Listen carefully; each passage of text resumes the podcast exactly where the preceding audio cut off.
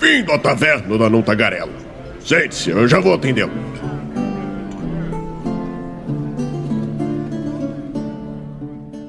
Aê, estamos ao vivo em mais uma live aqui no Movimento RPG. Seja muito bem-vindo à nossa Twitch.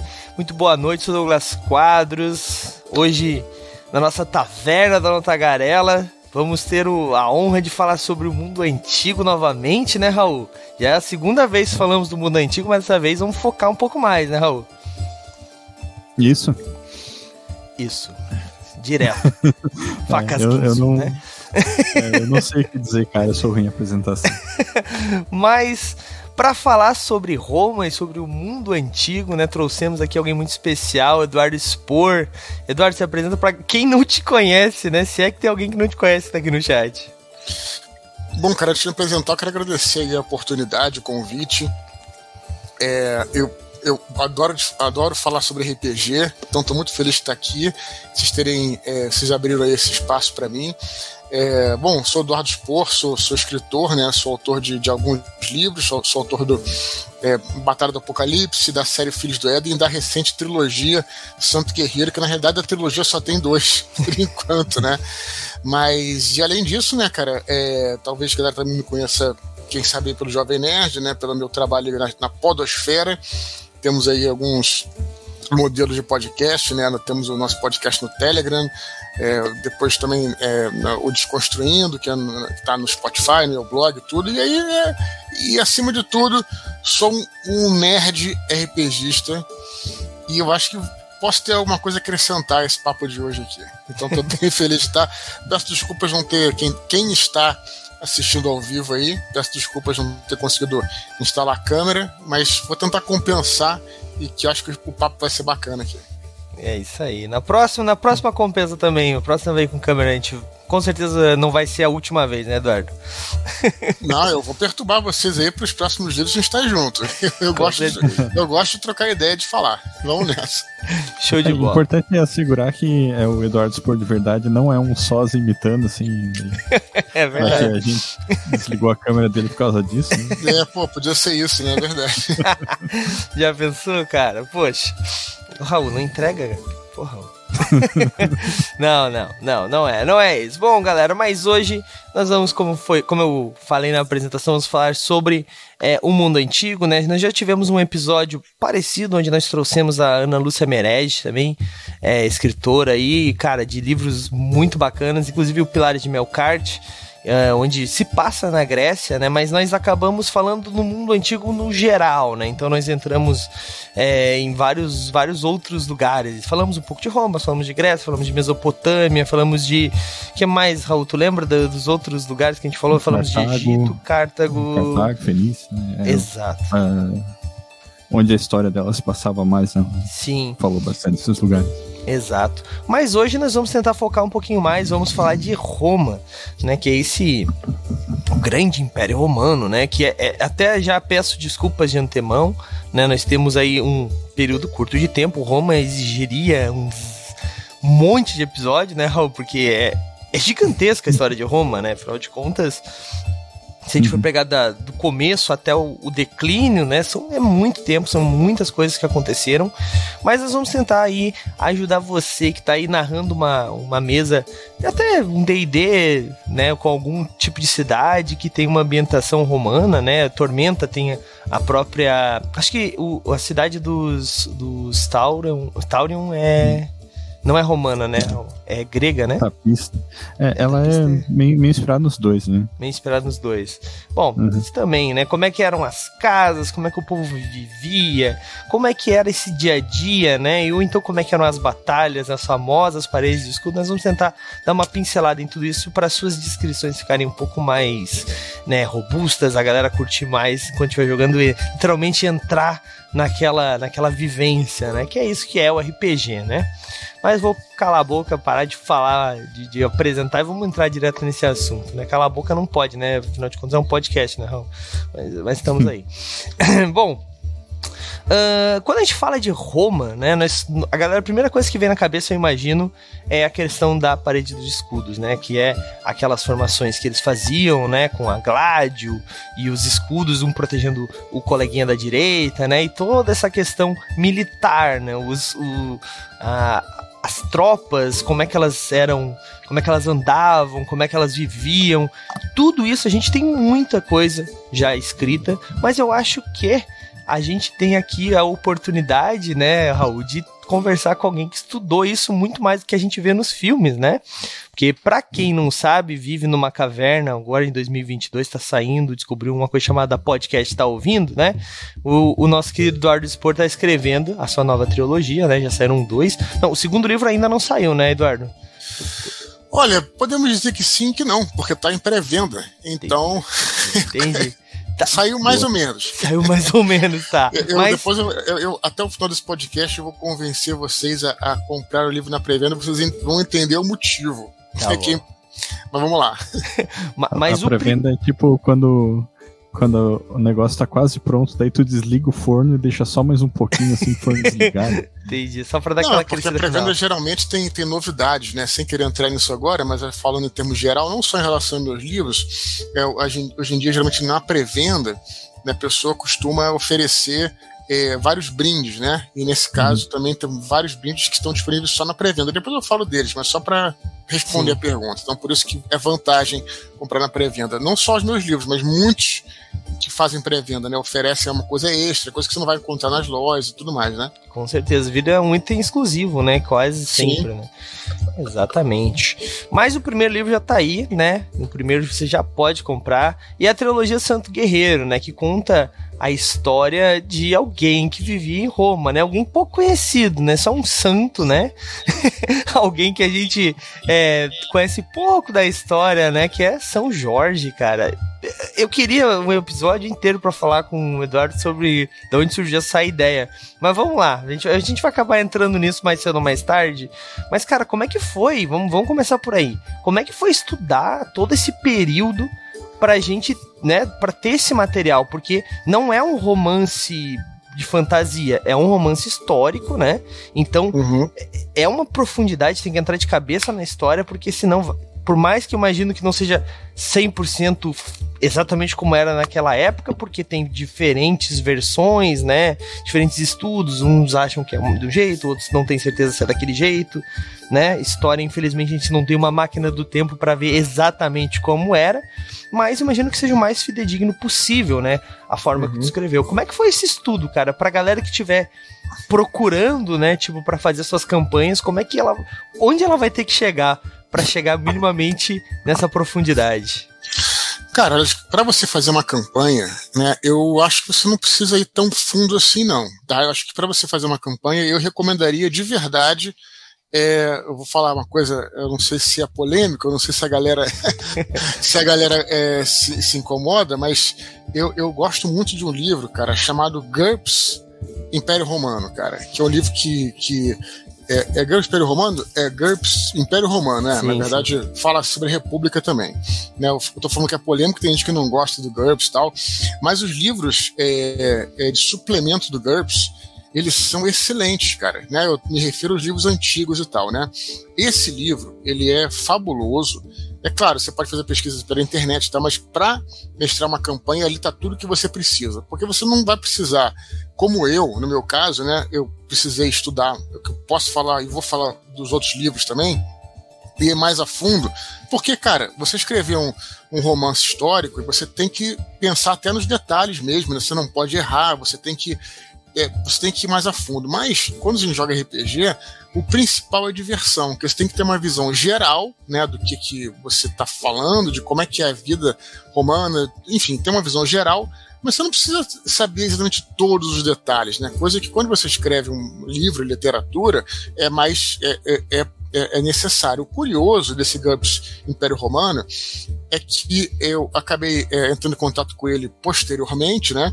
É, e aí eu vi lá a bibliografia né, de, de como os autores fizeram a pesquisa para o livro, e lá estavam todos os livros é, que, que, eu tinha pesquisado. Então, quer dizer, então, ele, então o que você tem ali é, é, literalmente, o cara leu todos esses livros importantes sobre o Império Romano, sobre Roma, né? Não é interessante falar sobre o Império Romano, sobre Roma em geral, porque estamos falando da monarquia, da república também, né? então. Sim. E acabou que e ali está condensado todas as informações que realmente que você precisa para jogar RPG.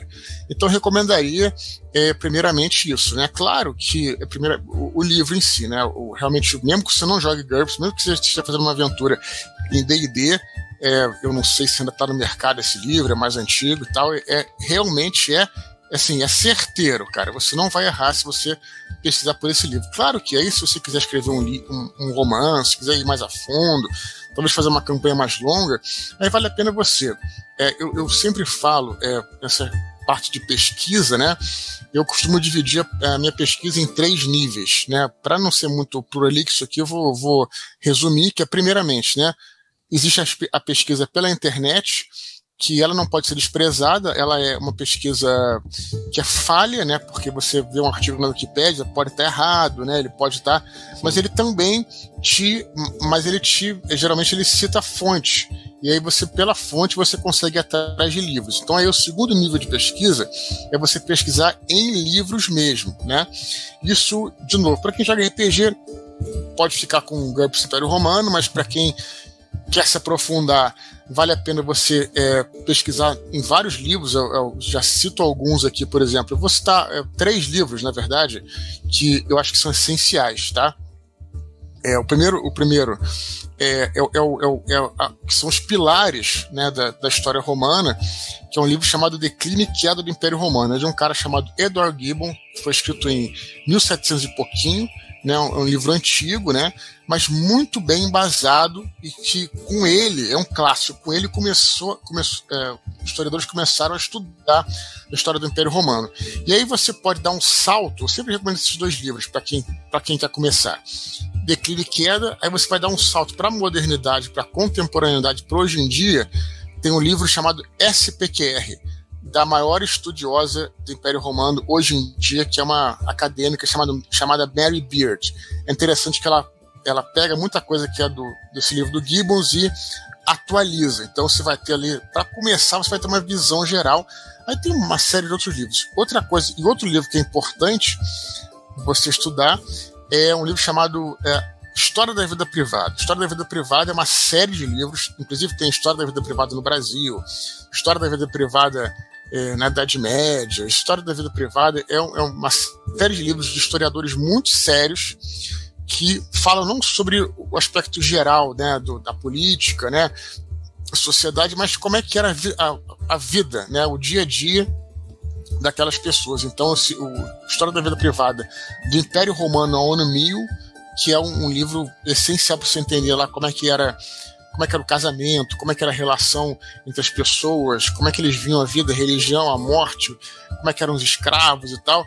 Então tudo isso está né, e, e, aí foi usado até para fazer depois o GURPS Con. Então é, eu tentando não me estender muito aqui porque o assunto é extenso, mas de cara eu recomendaria esses livros. Mas para quem realmente quer jogar, é, não precisa se preocupar com nenhum livro acadêmico, é GURPS, GURPS Império Romano e tentar assistir, quem sabe, é, algumas peças visuais, né? Como você pode ver, por exemplo, a, a série da HBO, que é Roma, uma das coisas melhores, mais, mais bem feitas já feitas pela, pela HBO.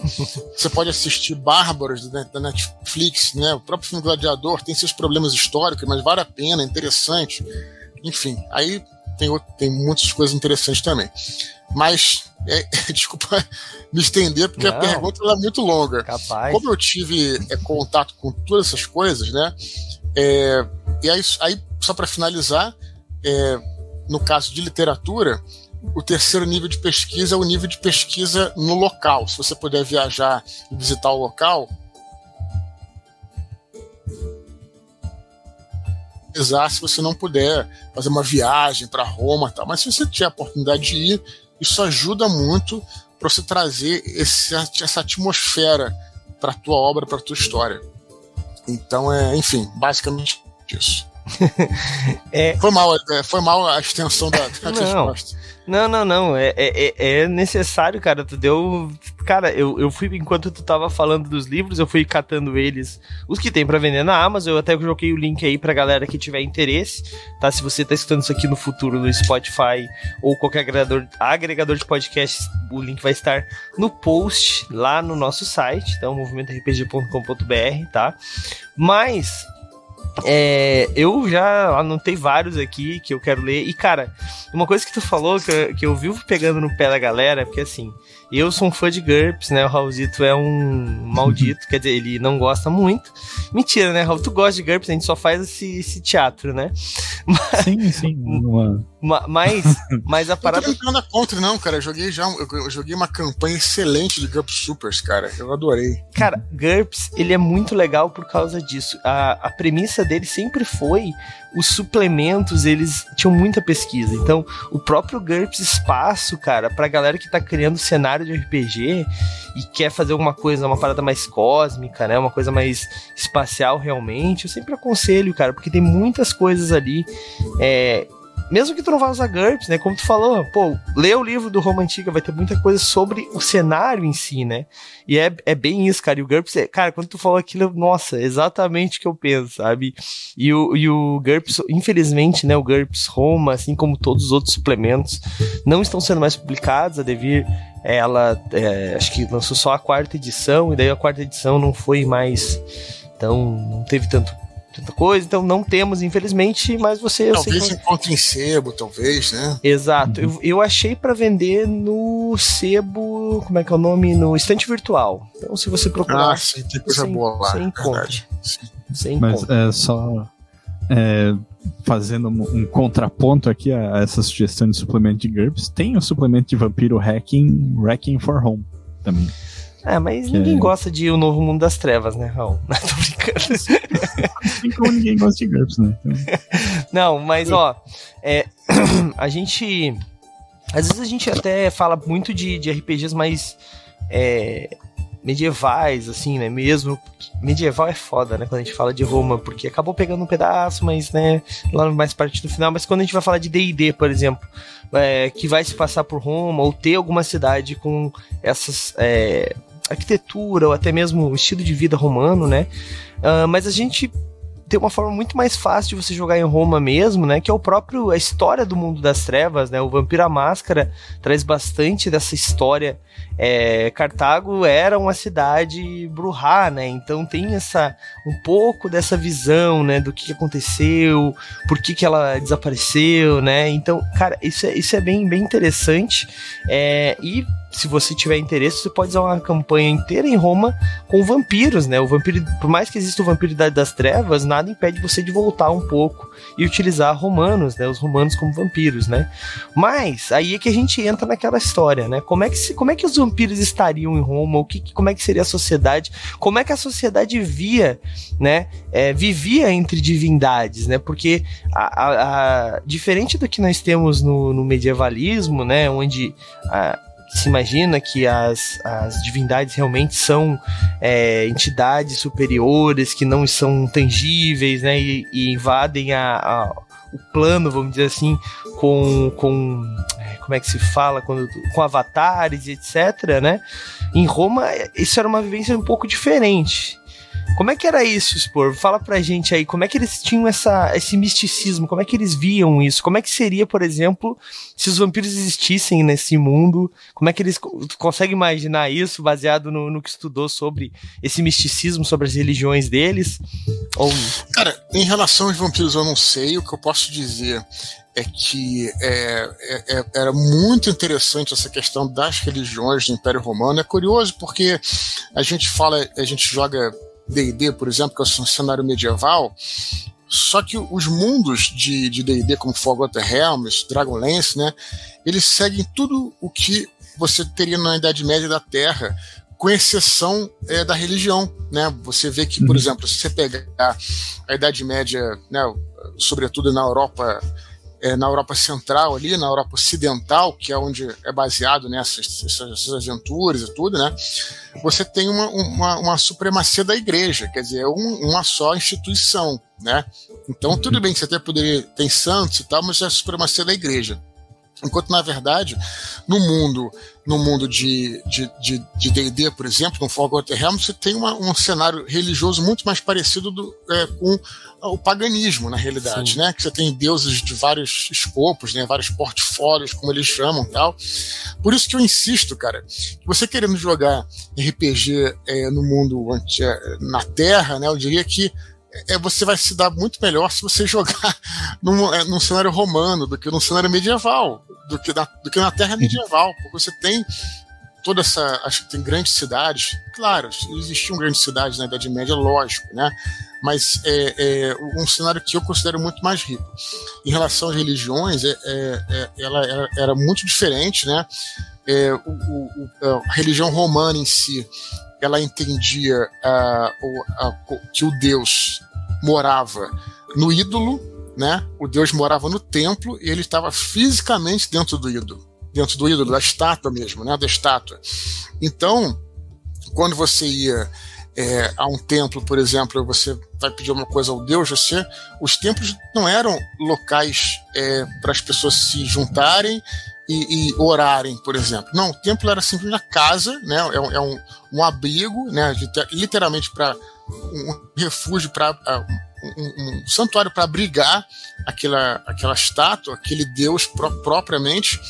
E você ia até o templo para você oferecer até mesmo um, um, suborno àquela entidade, né? Você está com um problema, por exemplo, uma, uma moça que está com problema de fertilidade, ela ela vai até o templo, né, um templo de uma deusa que, que, que tem esse portfólio, deixa ela na mão da sacerdotisa ou do sacerdote é um dinheiro ou coisa que o, e o sacerdote na verdade quer determinar, né, que ele, que ele tinha, ele determinava lá e aí você deixava ali e pronto, e, e fazia uma oração, né, pedia estátua e ia embora. Não era um local. Tanto é que os altares eram do lado de fora. Os altares, eles no cristianismo passaram para dentro, né? Os altares eram do lado de fora do templo, porque o altar era o local para você sacrificar é, um, um, carneirinho, uma coisa assim, né? um, um animal para a entidade. Então o altar era, era, um, era um altar de sacrifício, ficavam do lado de fora. Então a relação era muito diferente. E os romanos, eles, é, é, eles aí, aí você entende a característica do politeísmo, o romano ele não, é, não quer dizer que ele era romano que ele só acreditava em Júpiter, por exemplo, que ele só acreditava, é, enfim, não, não é, é, em Apolo, que é um deus grego, mas é romano também, né? Sim. Só para deixar bem claro. Ele, ele acreditava que as entidades existiam em todos os locais, inclusive quando você ia para um país estrangeiro, por exemplo, ia para o Egito, você falava o nome dos seus deuses romanos baixo, para que é, os deuses locais não, não ouvissem, não ficassem irritados. Então eles, entendiam que é, existiam outras entidades. Uma mania mesmo, usar esse termo engraçado, era uma mania você, você por exemplo, trazer um deus, deus de fora. Aí o cara fala: olha, cara, tem um deus ali que veio da Pérsia, o cara abriu um, um, um santuário ali, ali é, que ele é especializado em é, unha encravada, por exemplo, isso é uma brincadeira, mas só pra vocês entenderem. Né? Um, cara um deu, um deu super especializado naquilo. O cara era legal, ia lá e o templo, isso dava, dava certo, fazia sucesso o negócio. E era até um negócio mesmo pros, pros sacerdotes, né? O que seja, para quem estava coordenando o templo. Então, é, então eles aceitavam. Tanto é que nesse período é, que eu escrevo, né, que é o, é o terceiro século, no final do terceiro século, é, os principais deuses os mais venerados, os mais venerados do Império Romano não, não eram deuses romanos, eram deuses estrangeiros. É, Isis, por exemplo, era uma deusa muito venerada pelas mulheres. Isis era uma deusa, deusa, deusa egípcia, né, que na, ela, ela, é considerada também uma deusa greco-romana por causa desse período, foi trazida né, para Roma, para o Império Romano. Então, é, entre os soldados, por exemplo, é, o, o deus mais venerado era o deus Mitra, que é um deus persa, né, que você inclusive vê os rituais, a Mitra, inclusive nos livros do Bernard Cornwell, lá na, na Britânia, também podemos até entrar nessa seara, que é bem interessante também. Então é, então é isso que significa o politeísmo, quer dizer, você acreditar em todos os deuses. Todos os deuses são possíveis. O cara, né, é, é, é, então isso que é bem interessante mesmo, né? Sim. Então, claro que existiam aqueles que eram iniciados numa religião, né, numa seita, e aí eles se tornavam mais próximos daquele deus, é o filho de Júpiter, tal, filho de Marte, tudo bem. Mas o romano em geral ele, ele admitia todos, todos esses deuses, né? Uhum. E isso é, traz cada questão interessantíssima, na minha opinião. Então, para se jogar nesse mundo, cara, eu acho legal pra caramba. E eu exploro isso nos meus livros, né? Em Roma Invicta, por exemplo, que é o primeiro livro, é, tem uma cena, uma, uma cena em que o personagem principal chega numa cidade que era uma das maiores cidades ali do leste do Império Romano, Antioquia, que era onde acabava a Rota da Seda. E ali você tinha cristão, você tinha os deuses romanos, os deuses gregos, tinham deuses estrangeiros, que eram deuses da Mesopotâmia, por exemplo, que estavam lá, deuses da Suméria, que ainda tinha Deus lá, os caras faziam os cultos deles, tinham procissões e tal, etc. Então você imagina uma cidade dessa, cara, que coisa interessante, como é que era culturalmente efervescente, sabe? Sim. Então é. é e aí você vai pro RPG. Olha que. Já ficaram com vontade de jogar, fala a verdade. Sim, com certeza. Uhum. Não é? É? Então é, eu acho essa coisa dos deuses muito interessante e, e ele e, e, e, desempenha um papel fundamental nos nossos jogos de RPG também. Não. Só fazendo um, um adendo também na é, a religião na antiguidade ela é um fenômeno que é um pouco diferente do que a religião contemporânea, assim, né? Porque hoje, hoje em dia, principalmente, a gente tem a, a religião muito ligada com a espiritualidade individual nossa, né? Ah, tu é, quer, sei lá, rezar, tal, tu vai na igreja e, e, meio que acaba ali, né? A dimensão. Mas na, na antiguidade tinham, tinham outros lados também, né? Porque tinha um lado até de entretenimento também, né? Dessas histórias de os heróis, filhos de Deus e tal. Era uma coisa que é, era até, tipo, pro pessoal ouvir e curtir, assim, a história. E mesmo uma dimensão prática, né? Assim, de associar. Vivência, né?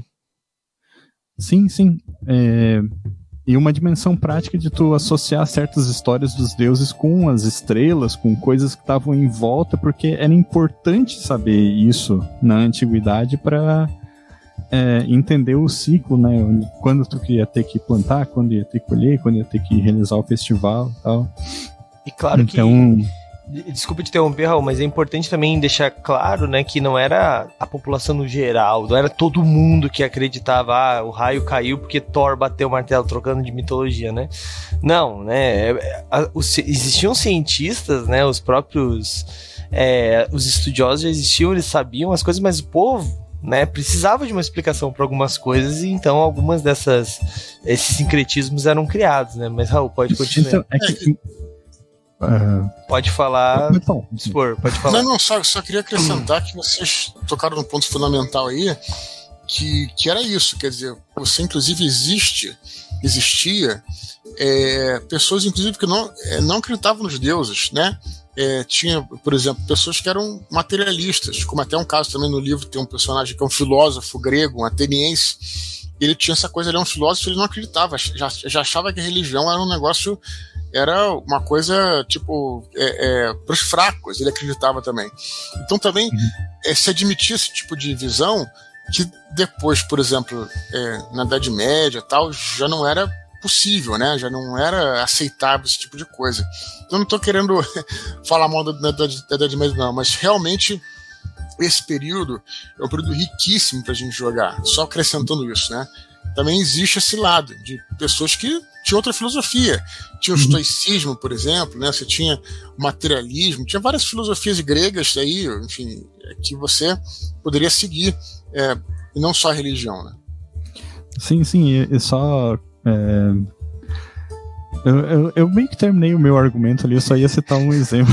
Vai lá, vai lá, Raul, vai lá. Mas, é, dessa conexão da religião com a com, com, o mundo ao redor das pessoas, né? Eu, eu, lembro de uma das que eu li foi da, da Grécia, na verdade, não de Roma, né? Mas a, a história do Ganymede, o príncipe troiano, né? Que Zeus se apaixonou por Ganymede e daí se transformou em águia e sequestrou o Ganymede para levar para o Olimpo para servir de escravo no Olimpo, né?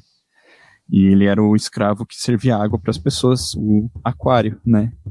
E tu olha para o céu, tu vê que a constelação de Aquário está do lado da constelação de Águia, tá ligado? Então, é, é, em, tipo, é, serve como um mnemônico, de certa forma, para te lembrar onde que estão as constelações do céu também, né? Ou então a gente até conversou em off ali antes, eu e o Douglas, do, dessa questão do, do surgimento da civilização tá ligado à cheia dos rios, né? Do Rio Nilo, Mesopotâmia, acho que era o Rio Amarelo, na China também. E de ter muitas mitologias de enchente ligadas a isso, né? Assim, inclusive a gente tem a, a história do Noé, que chega pela gente fazendo esse caminho aí do é, judaísmo para o cristianismo para hoje em dia, mas ela existe em outras é, religiões antigas também, né? Que, e sempre tem alguma coisa meio parecida, né? Tipo, tu tem a enchente que vai lá, é, destrói tudo, depois volta e, e quando ela desce, Aí tu vai ter uma aliança dos deuses com os humanos, né? Que vão prometer que não vão destruir a civilização de novo e tal. E isso está ligado a, a, esse entendimento da, da cheia dos rios também, né? De usar isso como uma maneira de explicar o mundo ao redor também. Sim, com certeza. Com certeza. É, cara, é, esse, isso que o Sporfa tava falando, né, sobre essa questão, ele falou várias coisas que eu. A primeira coisa também que eu queria comentar é sobre essa. A gente tem essa falta, falsa ideia, ah, não, porque. É, acho que não é Júpiter. Qual que é? Zeus é o equivalente a X, eu não me lembro qual que é agora. É, Júpiter. É Júpiter, né? Uhum. Zeus é Júpiter. Não é bem assim, né? Não é bem assim. Eles não era que eles adaptavam todos os deuses. Não, os deuses existiam de diferentes formas para eles. Os deuses eram. Uhum. Os deuses do outro também existiam, né? Eu posso estar falando uma grande bosta expor, mas a, a gente tem essa falsa não. ideia, né?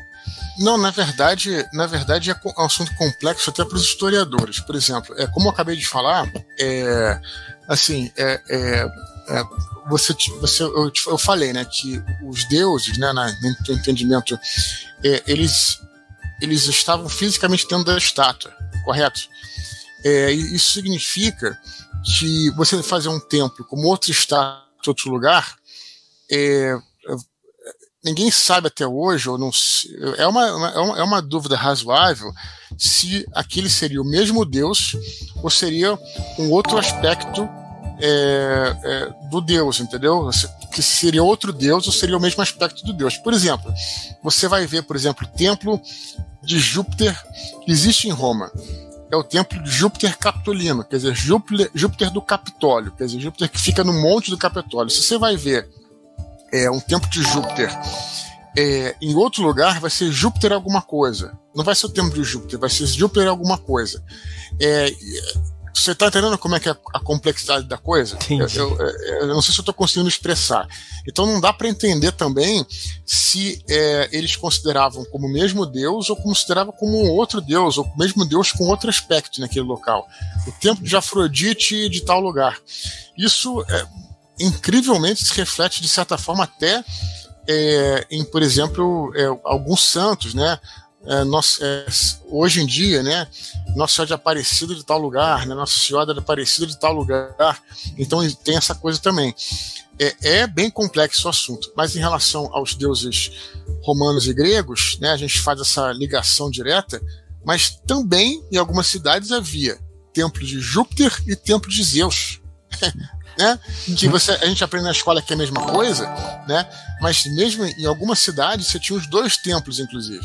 É, então, para você entender uma... como é que a coisa não é tão simples assim quando a gente sim, pensa, sim, né? Sim. Era uma discussão que existia até na época, inclusive, né? De é, estudiosos das religiões, tipo, de Roma, tentando é, entender se os deuses eram o mesmo ou se eram parecidos. É, é aquilo que eu falei no começo, né? A gente, infelizmente, não tem uma máquina do tempo para ir lá e dar uma só uma espiadinha para ver como é que era realmente, né? Então tem é, é, um estudo que até hoje muitas coisas vão se perder porque infelizmente, né, não, não tem como saber realmente, né? Felizmente, muitas das construções, pelo menos a arquitetura, nós temos grande parte até porque, né, se mantém até hoje muitas coisas, né? Mas ainda assim muita coisa se perdeu. É, tem muita coisa que fica na dúvida, né? A gente entende bastante sobre o Império Romano, sobre o período romano, vamos colocar dessa forma, mas tem coisas que até hoje estão na dúvida. Eu gravei recentemente até um Nerdcast falando sobre isso, e é, para vocês terem uma ideia, a gente é, tem mais ou menos claro na nossa mente que as túnicas dos soldados eram vermelhas, né? Mas você sabe que nem isso a gente tem como ter certeza? né? Existe uma, um, um certo consenso histórico, mas não existe uma certeza histórica disso. Por quê? Porque nenhum tecido sobreviveu daquela época. Zero tecido sobreviveu. Então você observa isso aonde? Você observa, ah, por exemplo, a iconografia sobreviveu, as estátuas sobreviveram. A estátua não tem cor, né? Ou se tinha, já a cor já, enfim, já desbotou, você não tem como saber. Você consegue enxergar, você, já descobriu, a gente já descobriu uma série de mosaicos, por exemplo, pinturas na parede de cidades que é, que ficaram soterrados no vulcão, como o caso do, né, do Pompeia, e, enfim, mosaicos em si. Alguns desses mosaicos usam, é, mostram os soldados com roupas vermelhas, nem todos mostram. Então, assim, só para. E aí fica, na, fica essa discussão. É, se ele usava cor vermelha, pode ser, porque era a cor de Marte, né? A cor do deus Deus é, da guerra, e, enfim. E aí as coisas vão avançando. Era a tinta que tinha, né? Não era tão fácil assim fazer tinta na época. Sim, era o vermelho, isso. O vermelho era uma tinta relativamente barata, tá? Então, esse já é uma, conta um ponto a favor. É, e também é uma cor do sangue, que significa que se o cara fosse ferido, ele não, não faz sentido ele lutar com uma roupa branca, porque ele ia ficar todo cheio né, de, e todo mundo ia ver que ele estava ferido e tal. Então, se infere que usava esse vermelho. As coisas levam por esse caminho. Mas não tem certeza se usava, e, e além disso, né, é, não existia. Tal, provavelmente não existia uma uniformidade total no exército. O cara ia usando aquilo que podia, né? É, o legionário ele cuidava da sua própria roupa, do seu próprio equipamento e por aí vai. Então, só para deixar claro que essas coisas são realmente nebulosas, muitas coisas que a gente às vezes toma como verdadeiras. Né? Sim, sim, é, essa, essa questão das estátuas eu tinha lido já sobre isso também. Eles até fizeram algumas. Eles né, fizeram uma tipo uma visão a laser, assim, e notaram pigmento, pequenas pigmentações, então provavelmente as gregas, né, eram, eram sim pintadas e tal, e a gente tem essa ideia de que era tudo só no gesso, né, e elas eram pintadas e tudo Marmon. mais. Então, é, tem tudo isso, né, que a gente não não acaba não nunca vai ter certeza, né? É muito difícil ter certeza realmente, né? Até porque é, as coisas não sobrevivem, né? É que nem a gente falar de é, de outros, outros povos na Europa que construíam com madeira. É, aqui no próprio no, no, né, na América do Sul e tal, na América Central, construção é, com madeira. A, a, arqueologia aqui no Brasil ela tem bastante problema, assim, porque uh, principalmente a região da Amazônia é uma região que preserva pouca coisa, né? Sim, sim. Tipo de construção. E, e, e, outra coisa importante também falar sobre a questão da, das roupas vermelhas né, dos soldados, até o, o Ideias Arcanas ali no chat falou, é, é uma, uma coisa que eu pensei na hora também, é a mesma lógica do Deadpool, né? Que ele usa a roupa vermelha para não aparecer as balas, o sangue, né? Que ele fala até no filme. Isso, foi o que eu disse, né? Isso Sim. Aí. Sim. É muito massa, cara, é muito massa.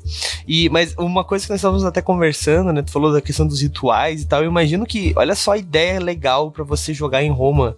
Os vampiros, eles poderiam sim ser essas divindades que viviam nesses templos, não dentro das estátuas, mas eles poderiam ser, né? Tipo, entidades que davam ajudavam, ajudavam as pessoas em troca de oferendas que não eram bem animaizinhos, né? Então, olha, olha aí, ó, olha a ideia aí para você com uma campanha de caçadores em Roma tentando se livrar de uma entidade que tá ali na, em alguma cidade específica, ou até em, na própria Roma, né? Cara, é, tem um, tem um suplemento de Cthulhu que é, dizem que é excelente. O nosso querido Leonel Caldela, amigo nosso escritor, falou que jogou anos esse suplemento que é de Cthulhu, eu acho que é Cthulhu Invictus, eu acho, ou Invictus, coisa do tipo. Procurem aí, não, não, não tem o livro. É um suplemento de Cthulhu, não, não sei em que edição tá, não sei se teve várias edições, mas ele falou que é excelente, né? Excelente. Lembrando que é, Roma, uma coisa que é bem bacana é que você pode, de novo, é, puxando um pouco a sardinha do. fazer muitas, é, muitas campanhas, inclusive urbanas, né? Você pode fazer as campanhas tradicionais né, de viagens em si. Pô, viajar no Império Romano é um troço Puta, eu, chegaremos lá. Vou, não vou queimar pauta, não, porque tem muita coisa para falar aqui. eu até me perco de tanta coisa que tem para dizer. Ah, pode, pode falar. Falar das viagens é importante. Que, não, que... é porque é porque é porque você vê, eu vou falando uma coisa e vai se isso vai se, se, se expandindo, né? Porque assim é a história. Mas tem um site chamado é, Orbis, é um, é um site que ele é uma ele é um é um projeto da Universidade de Stanford que me ajudou muito nesse processo que ele, ele monta uma skin sobre o Google Maps, né? Com, com tabelas, etc. E você consegue é, traçar né, a cidade onde você está, é tudo no Império Romano, e a cidade para onde você vai. Você, inclusive, escolhe qual estação do ano você quer viajar, quais os meios que você quer usar e tudo. Ele traça a tua rota, cara. Que e aí massa. você consegue ver quantos dias você demora, você consegue ver é, a distância, você vê, logicamente, as cidades que você para ou pararia, as estradas que você pegaria naquele período romano. Então, assim, aí você fica. Porra, você tem, já tem praticamente pronto, né? Imagina você. É, não sei se existe isso para Forgotten ou para Dragonlance, ou seja para Ravenloft, mas você tem já isso, quer dizer. E aí você, né? As viagens e tudo, enfim, tem tanta coisa para se usar na campanha que a gente vai longe. Tá, o cenário tá pronto, né? Basicamente, né? As armas estão prontas, o que, que eles usavam, o que, que eles não usavam, tá tudo ali, né, cara? É muito massa. É, realmente, o, o, eu acho assim. É, a gente estuda muito, é, a gente estuda bastante de Grécia e Roma e tal, e depois a gente já parte na escola, né? Falando de, de escola, depois a gente já passa para para a Idade Média e tudo mais. Mas, infelizmente, ainda assim, o que a gente estuda, por mais que a gente estuda muito mais do que outras culturas, né, e outras mitologias e outras histórias em si, o que a gente estuda é muito superficial ainda, né? Roma é uma, como eu disse, né, é, é um, foi, foi uma história gigantesca, né? Muito tempo, né? Eles tiveram quanto tempo, assim, de, da, do, do início a, a, ao declínio, da ascensão ao declínio, Sport? Tem essa... Se você considerar, se você considerar só no Ocidente mil anos. Mil né? anos, cara. Você tem mais mil anos se você considerar no Oriente também. Quer dizer, que seria o Império Romano do Oriente, que seria. É, bom, eu não considero, mas vai, o pessoal, se você quiser estender, o Império Romano do Oriente é o Império, Império Bizantino, né? Sim. Então é, é, aí só caiu no final da Idade Média. Então você tem mais mil anos aí. É, é engraçado que foi justamente. É até, é até meio cabalístico o negócio, né? Porque 1453, se não me engano, 1453 foi a queda do Império, do Império Bizantino, né? Foi, foi a tomada de Constantinopla. E uh, o Império Romano é, do Ocidente caiu em 456, eu acho, tem que, tem que conferir. Mas é por aí, quer dizer, então é incrível como foi realmente um ciclo de mil anos né? Depois outro ciclo de mil anos, é, é, até um negócio até meio. A numerologia vai gostar disso. Mas isso que você falou é importantíssimo, tá? Porque realmente a gente tem, ideia, a gente tem essa tendência de ver o Império Romano como uma coisa uniforme e era tudo menos uniforme, cara. É não só em termos de tempo, como em termos de extensão, né? É, você pode considerar que é, a, a, Roma, a fundação da cidade foi em 700 e 50 e poucos antes de Cristo. Então nós temos o período da monarquia, né? Depois temos o período da república, depois temos o período do império. Então, assim, o, cara, o que mudou é tudo, praticamente. O, o, por exemplo, a Roma do período das guerras púnicas, né, que foi o período republicano, era muito diferente da Roma do período de, de Marco Aurélio, que a gente viu no Gladiador, que era a máxima ascensão do Império, que era muito diferente dessa época que eu escrevo, que é na, na decadência do Império. Era tudo muito diferente, as armas eram diferentes. Na época da decadência do Império, já no, no terceiro século, já se já havia elementos da Idade Média ali, né? só para você ter uma ideia. Então é, é, é um, uma sociedade muitíssimo é, é, não uniforme, né? heterogênea, vamos dizer assim. Né? Sim. Sim. É. É, e, e até mesmo se tu pensar em, em um, um, período só, às vezes tu tem uma extensão gigantesca, assim, né? Tá ligado? No, no século II, que ia da, da Península Ibérica até o Mar Cáspio. Né? Aí, aí tu imagina que hoje que a gente tem é, internet, a gente fala em tempo real de um canto pro outro do mundo, é totalmente diferente a cultura do, desses dois lugares, assim, imagina na época, né? Isso, não, e tem essa parte também que eu falei do realmente de, de da questão territorial, né? Uhum. Você vê que já parte da Germã, da, da Britânia tinha sido conquistada, aí você vê que realmente se pegar lá a Britânia, se pegar lá o, a muralha de Adriano, né, que foi era a fronteira ali máxima, né, do para um lado, né, pro, pro, pro ocidente, pro oriente você tem ali, né, como você falou, Mesopotâmia, você tem a, a, os persas sempre foram a força que, impedi, que, que, que era a fronteira do leste, né, que impediram ah, não só os romanos, como os gregos também, né, uhum. de avançar para o leste, era, eram os persas, né, primeiro uh, os partos, depois os sassânidas, enfim, as casas, as dinastias, né, mas, mas cara, é realmente é impressionante, você tinha muitas culturas diferentes dentro do império, então isso também modificava bastante, né. Sim, sim, sim.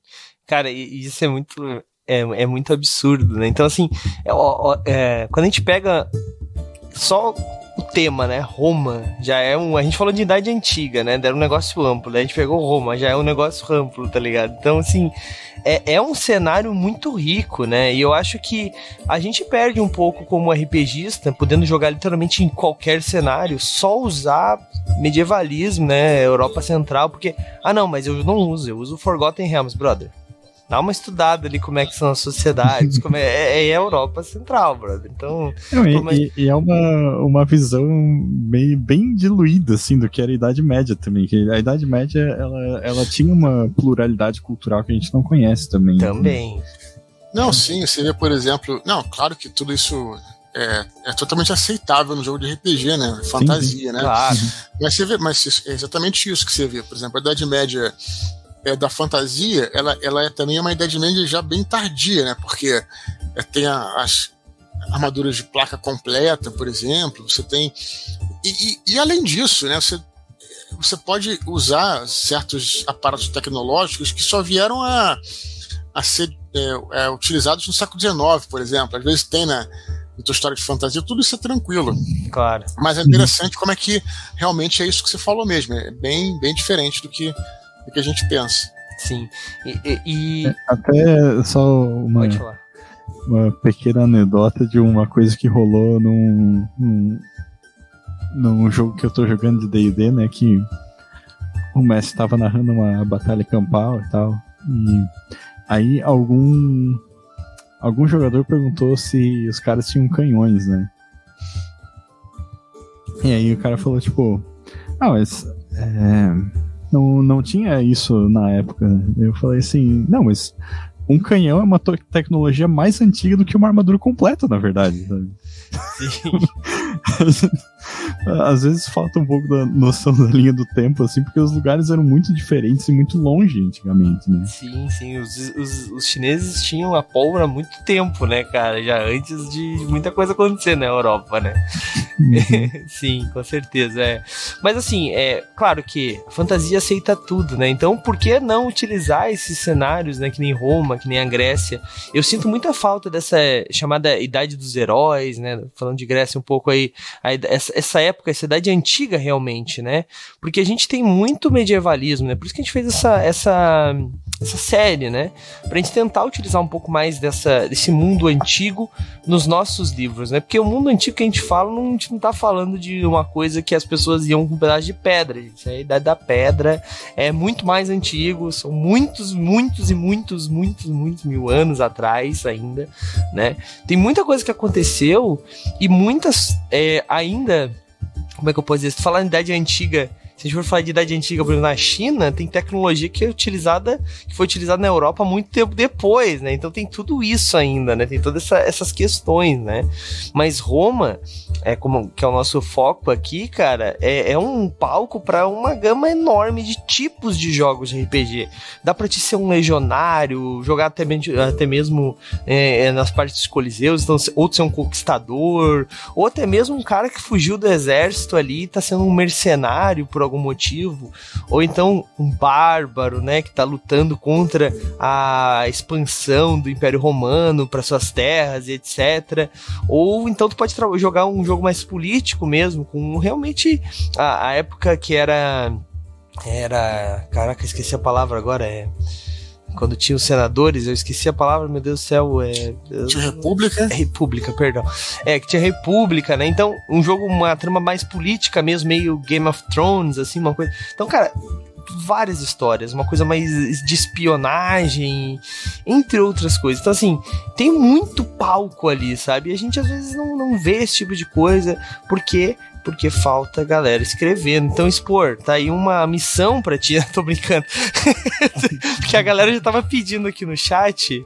Olha só, vou aproveitar a brincadeira e fazer uma. que a galera tá pedindo aqui no chat, ó eu vou até citar o nome do, do Ricardo Herd. Ele falou assim: algum plano para lançar um RPG baseado no universo da nova trilogia de Georgios. Aí, ó. Eu não tenho planos, mas tenho vontade. Inclusive, chamo o Ricardo para participar do jogo de teste. Ricardo é meu amigo aí. Ah, é, seria maneiro, cara. Seria maneiro. Eu tenho vontade sim. É uma, uma oportunidade de a gente fazer algumas mudanças aí. É, a nossa vontade no no, no, no D&D 5, né? Eu acho que ele, ele o D&D 5 ele, ele veio com uma proposta. Quando ele foi anunciado, ele, ele anunciou uma. Ele, eu acho excelente, jogo até hoje, mas ele não cumpriu uma promessa que ele tinha feito em, em, em, ao ser anunciado. Quer dizer, o D&D 5 ele prometeu que ele seria um jogo modular. Eu não acho que ele seja um jogo modular. Eu acho que ele é um jogo até bastante engessado né, para você criar uma classe. Claro que você pode fazer jogos em qualquer período histórico. Eu, eu mesmo fiz vários, inclusive fiz dois ou três jogos, três, na verdade três ou quatro jogos na Roma antiga. Dá para fazer, mas você tem que fazer muita adaptação, né? Então, é, então o jogo não é tão modular quanto parece, né? Quanto ele foi anunciado. Não é que é um jogo excelente, mas então tem uma oportunidade de pegar algumas coisas. Aí realmente tem que reformular, refor é, recriar um sistema que seja adequado, porque é, eu acho que você. Eu, não estou dizendo, eu acho que você consegue, acho não, você consegue fazer um jogo com D&D, né?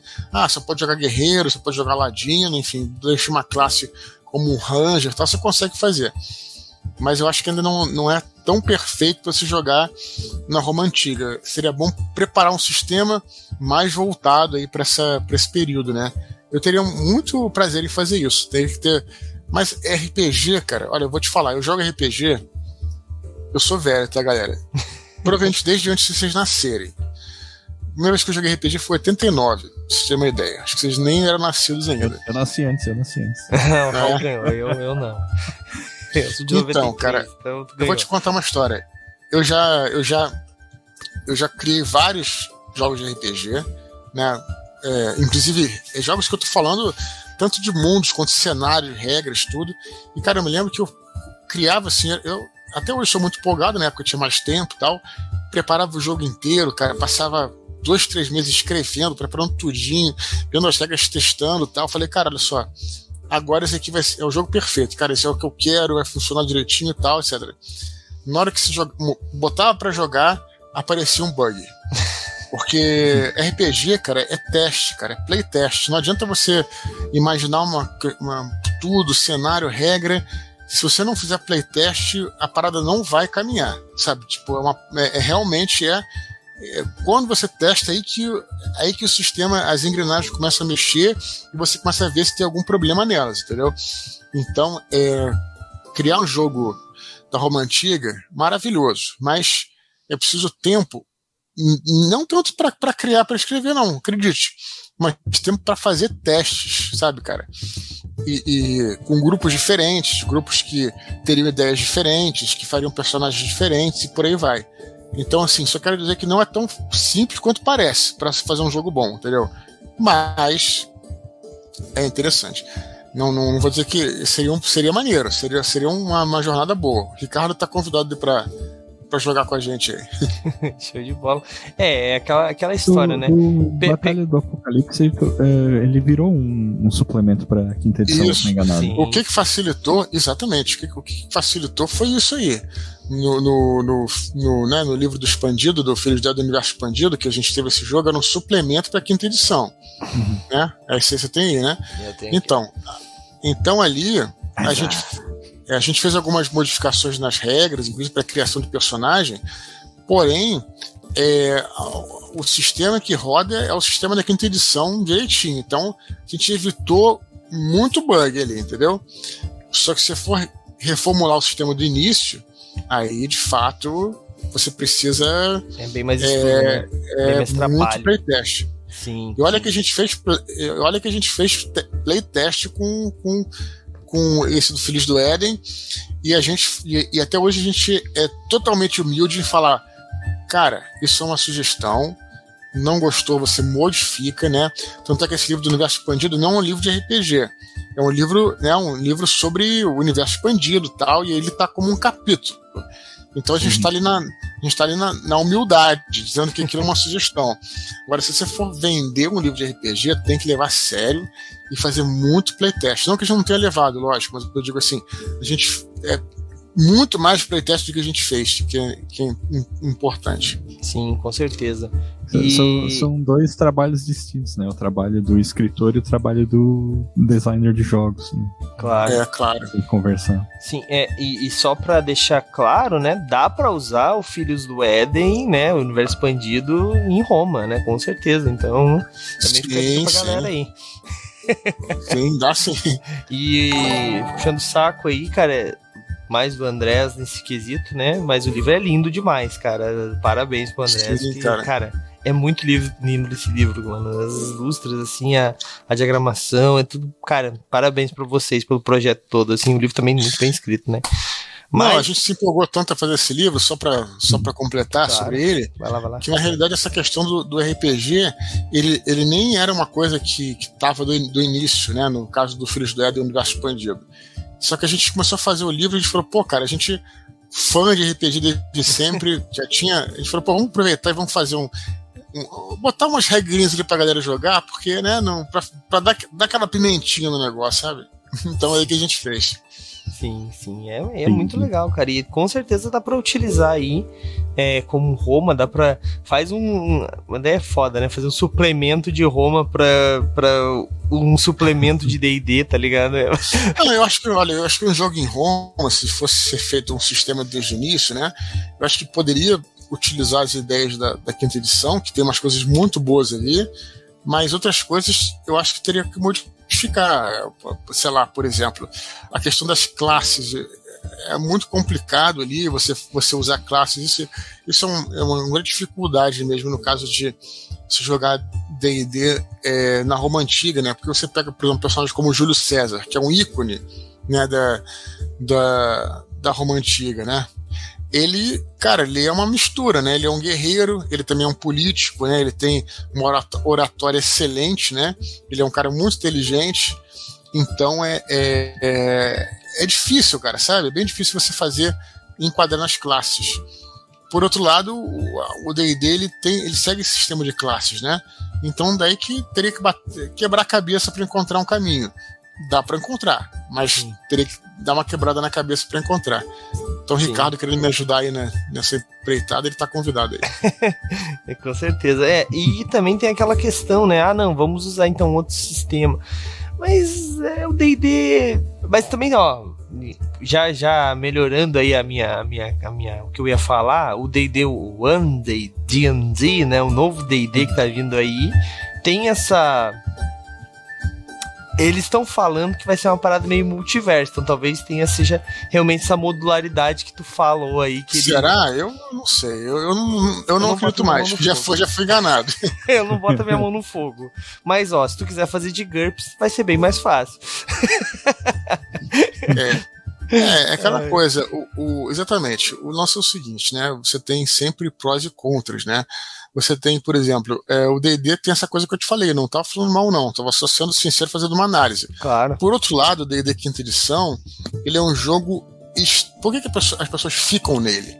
Porque ele é um jogo extremamente divertido, esse que é o negócio. Uhum. Né? Ele tem ali alguma coisa que foi identificada pelos game designers, pelos desenvolvedores, do playtest e tal, que ele realmente é divertido. Então, enfim, temos essa questão também. Então não dá para largar muito ele, porque você, porra, acha barato o negócio. Então é isso, é, é, é ver aí, enfim. É, é uma questão de, de proposta, às vezes, né? Assim, de pensar Isso, se isso. aquelas regras traduzem o, o sentimento que tu quer dar pro jogo, né? Sim. Isso, cara, é isso. Não, não dá pra você também é, agradar todos, entende? Eu acho que tem essa questão também, né? É, assim, eu acho também se você. Eu até prefiro um jogo assim mais direcionado, porque você realmente é, o genérico ele é legal também, mas o genérico ele acaba às vezes se diluindo entendeu, nas suas propostas, né? Uhum. Enfim, eu, eu mesmo, a gente estava falando de GURPS no início, eu tenho o maior respeito pelo GURPS, mas o que me levou, quando eu comecei a jogar RPG, o que me levou ao D&D era que, ah, ah, de novo, se não é crítica, não estou detonando, muito pelo contrário, estou falando uma experiência. Né? A capa do, do GURPS, na época, era, um, era um, uma, uma cabeça é, meio roxa, sabe? Contra um fundo Preto, branco, um né? negócio É, assim, né? ou Preto, branco e tal, enfim. O famoso algo- GURPS cabeção, né? Isso, GURPS Cabeção, já ficou famoso esse nome, né? É, beleza, eu vi aquilo ali, né? Eu, eu abria, eu vi um, um- um livro assim que não era colorido, tinha muita conta e tal. Eu sempre, cara, fui. Sempre, eu tive horrores sobre matemática e tal. Aí do lado você via um livro que tinha um, um guerreiro com uma espada e tal. Você falou: olha, eu quero ser esse guerreiro, eu quero ser esse cara. Você compra isso, né? Quando você joga. Hoje em dia eu tenho plena consciência do que são sistemas e tal. Mas é, é engraçado, né? Porque o RPG ele vende a possibilidade de você viver aquela aventura. Então, a programação visual também reflete isso. Com certeza. É, só pra o chat não ficar chateado comigo, ó, tá aqui, ó. Também tem essa opção. Savage Worlds, né? Que é tipo. É um RPG mais genérico também, né? Que tem daí vários, vários suplementos. Mas já deve, já tem coisa de Roma antiga, não tem, o Matheus? Que o 10 Arcanas ali é um famoso defensor do Savage Worlds. é. Con- co- Convido o Eduardo aí a conhecer o Savage Worlds, se não conhece ainda, cara. É, é muito bacana, muito bacana. Sim, sim, eu conheço. Na verdade, conheço mais ou menos. Eu nunca joguei. Já ouvi falar muito bem, né? E, e o, o Savage Wars, ele, ele é primeiramente um. um é para ser jogado por uma. É, no cenário pulp, né, cara? Pode ser interessante também. É, eu, eu nunca joguei, mas eu tenho vontade de conhecer, assim. Mas eu já ouvi Convite. falar bastante. Fica o convite pra jogar com a gente aí, então, uma one shot, pelo menos, alguma vez, algum dia aí, que tiver, que tiver menos corrido, né? Que tu já falou pra gente aí da tua, da tua agenda, mas fica o convite aí pra gente Sim. jogar. É, mas, ó, vou ler uma, uma pergunta aqui do pessoal. É, teve uma aqui que é uma, mais uma sugestão aí, ó. Já, mas eu já fiz o pedido ali, a gente já vai escrever uma aventura pronta sobre isso. Uma combinação de RPG que eu sempre quis ver, o Mad Men 1997 postou. É, uma, uma combinação de RPG que eu nunca quis ver, que eu sempre quis ver, mas nunca achei, é Apocalipse Zumbi durante a Era Romana. Ou algo misturado com necromancia, tipo uma legião morta-viva. Excelente ideia, né? Como é que, como é que funcionaria isso, né? Olha É, vale dizer que, vale dizer que, é, diferente do que muito se pensa aí, esse período romano ele era realmente havia, né? um- uma, a gente já falou das religiões, mas é importante falar da magia também, né? É, es- essas coisas existiam, logicamente, não estou dizendo que existiam no sentido de que eram, eram reais, Sim. mas estou dizendo que existiam ocultistas e magos, né? E feiticeiros, né? Isso, isso existia como, enfim, como existe hoje. As pessoas que acreditam nisso fazem lá os seus feitiços, etc. É, um dos melhores, é, das melhores fontes, vamos dizer assim, para você para você tirar isso, né? É, é, é um santo. É o, é o São Cipriano. São Cipriano é um santo dessa época, inclusive ele é meio que quase que contemporâneo a São Jorge. São Cipriano ele foi um, ele era um ocultista, ele era um bruxo e que se converteu ao cristianismo. Ele largou a bruxaria. E aí tem vários escritos dele, atribuídos a ele, que ele fala sobre os feitiços, sobre enfim as coisas que ele faz e como é que era e como é que era o feitiço, feitiçaria no período romano, né? E naquela época. Então assim isso é, as pessoas acreditavam é, sem, e sem falar que, que a, indo um pouco para o leste, né? é, na, na Pérsia você, você não tinha o, o islamismo é, é de 600 e pouco, né, que começou a, a, a, com Maomé e tudo mais, etc. E na Pérsia nessa época era o zoroastrismo, a religião é, principal, né, na verdade houve várias ali, mas o zoroastrismo era a religião oficial, e os, sacerdotes, os sacerdotes de Zoroastro eram chamados de Magi. Né? E, e, da, e deles vem o mago. Né? O nome mago veio dos sacerdotes de Zoroastro, que eles eram muito, muito, muito ligados às estrelas, eles eram grandes astrólogos. É, na época não existia astronomia, era tudo astrologia, né? então eram, eram astrólogos. Daí que vem aquela coisa do chapéu. Né? Eu não sei nem se eles usavam esse chapéu, mas assim, pelo menos ficou na iconografia o chapéu com as estrelas, né, que a gente tem do mago, né, aquele chapéu cônico, né, Sim. com as coisas do mago e tal, com as estrelas que vieram porque eram os sacerdotes, os magi, né, os magos originais eram os sacerdotes de Zoroastro, inclusive puxando de novo pro livro, tem um personagem desse tipo lá, já no primeiro livro, né? Vocês vão entender um pouquinho dessa coisa. Mas é, é, então só lembrando essa questão da magia. Então já é uma outra coisa importante para RPG que a gente fala muito sobre magia no RPG, né? Sim. É... Sempre tem essa coisa, né? Mesmo que mesmo que oculta, né? É sempre bacana isso, né? Sim. e essa era uma questão que eu até ia comentar, né? Eu acho que uma das grandes dificuldades de pegar o D&D e fazer um um RPG de Roma mais voltado para o mundo real, né? Seria a baixa magia, né? Porque o D&D mesmo ele se propõe quase todos os cenários com high fantasy, né? Então tipo tem, tem muita magia, tem outros seres, tal. Não que a gente não consiga colocar isso numa, né, em Roma, porque é, existia essas, essas é, a gente fala mitologia, que é aquela história, mitologia é religião do outro, né? Mas existiam essas, né, essas entidades até porque foi daí que foi inspirado, né, e tal, talvez um pouco mais no final do Império Romano, ali, quando eles estavam indo mais para a parte europeia ali, é, que tiveram aquelas é, aqueles conflitos com os, com os povos ali que viviam na Germânia e tal, é, é, um pouco ter, ter essa, essa mescla, mas ainda assim seria muito mais complicado, eu acho, essa parte de diminuir ao máximo esse, essa fantasia, ou então esculhambar e falar assim: ah, não, deixa, faz o que tu quiser e a gente vai, vai explicando isso depois, sabe? É, no caso do DD, é, é, isso é uma questão mesmo, cara. Assim, a, a, magia ela, ela tá impregnada, mais uma vez, não é uma crítica, uma análise, tá? Ela tá muito impregnada no sistema de jogo, cara. Uhum. Isso é uma parada que é muito difícil de desassociar. Então, quando você faz uma campanha histórica, eu já fiz várias campanhas históricas, assim, é, é dá para fazer, tá, galera? Mas você tem que ter um grupo também disposto a aceitar aquelas limitações, entendeu? Cara, se você pegar, por exemplo, enfim, é, talvez é bom você jogar com os amigos, se você explica a proposta antes, entendeu? Por exemplo, eu fiz um, um jogo é, de D&D 5 na Segunda Guerra Mundial, né? Então, assim, o pessoal entendeu, beleza, vamos, vamos fazer é, guerreiros ou ladinos e tal. E tinha um cara que fez um ranger, mas aí as magias do Ranger, né, são magias, né, vamos dizer assim, mais simples e tal. A gente conseguia representar como se ele estava, enfim, é, enfim, é, não sei o que ele fez e pareceu que era uma armadilha que tinha, enfim, ele, a gente conseguiu fazer, mas o grupo está muito engajado.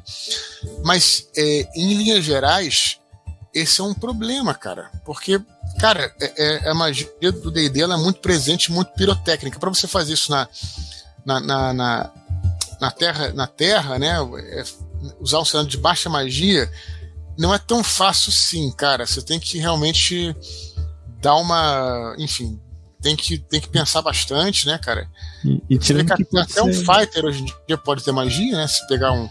ou, ou, se ele pega um cavaleiro arcano, ou se ele pode escolher um feat que te dá magia para ele. Hoje até um fighter pode ter magia. Né? E, e, e tirando o fighter e o ladino, acho que todas as classes me ajudem aí. Tem alguma coisa de mágico, não tem? O, o Ladino Bardo. pode ser trapaceiro arcano também. Não, pode ser, mas pode, pode ser. Mas tirando esse, esse, esses, esses negócios, vamos ver classes. Aí, o Bárbaro, tá? Bárbaro, né? Bárbaro tem. Bar, Bárbaro. Bárbaro pode ter magia também. Não, po pode ter, pode ter, mas, mas acho que sempre tem que. São obrigados a ter. Default, né? Você, são todas as outras que eu lembro, não é? Eu acho que sim. Paladino, sempre vai ter magia, nem, não importa o não importa uhum. o, arquétipo que ele escolher. É, o paladino, né? o bardo, bardo o mago, o feiticeiro, o bruxo e o clérigo, é né? O, é. O ranger também vai é. ter magia, não importa, não, entendeu? Então, eu acho que o ranger tem sim. alguma dos arquétipos que não tem ou não. Não, acho que tem alguma coisa, cara. Nem que seja uma coisa mística, tem.